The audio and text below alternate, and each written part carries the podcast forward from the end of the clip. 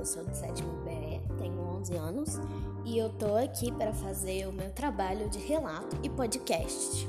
Então eu vou começar e eu vou contar do dia que eu cantei aquela musiquinha, a canoa virou, pois deixar ela virar foi por causa do cara com gesso no braço que não escolheu a canoa certa. Eu vou contar o que aconteceu. Tava eu e minha família de férias gente estava em Búzios Aproveitando a praia tranquilamente até que nós vimos um moço com um gesso no braço e perto dele tinha várias canoas que você podia alugar.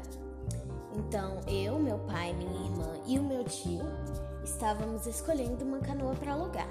Então o moço chegou na gente e falou que uma canoa, que ele tinha uma canoa que ia caber todo mundo, sabe? Que ia caber eu, meu pai, minha irmã e meu tio. A gente ficou meio duvidando assim, porque a gente achou a canoa meio pequena, mas então a gente alugou ela, pegou os coletes salva-vidas e foi pro mar.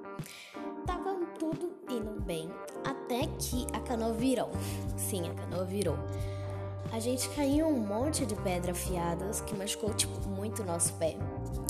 Então a gente tentou subir, mas aí a canoa virou de novo, e de novo, e de novo, e de novo.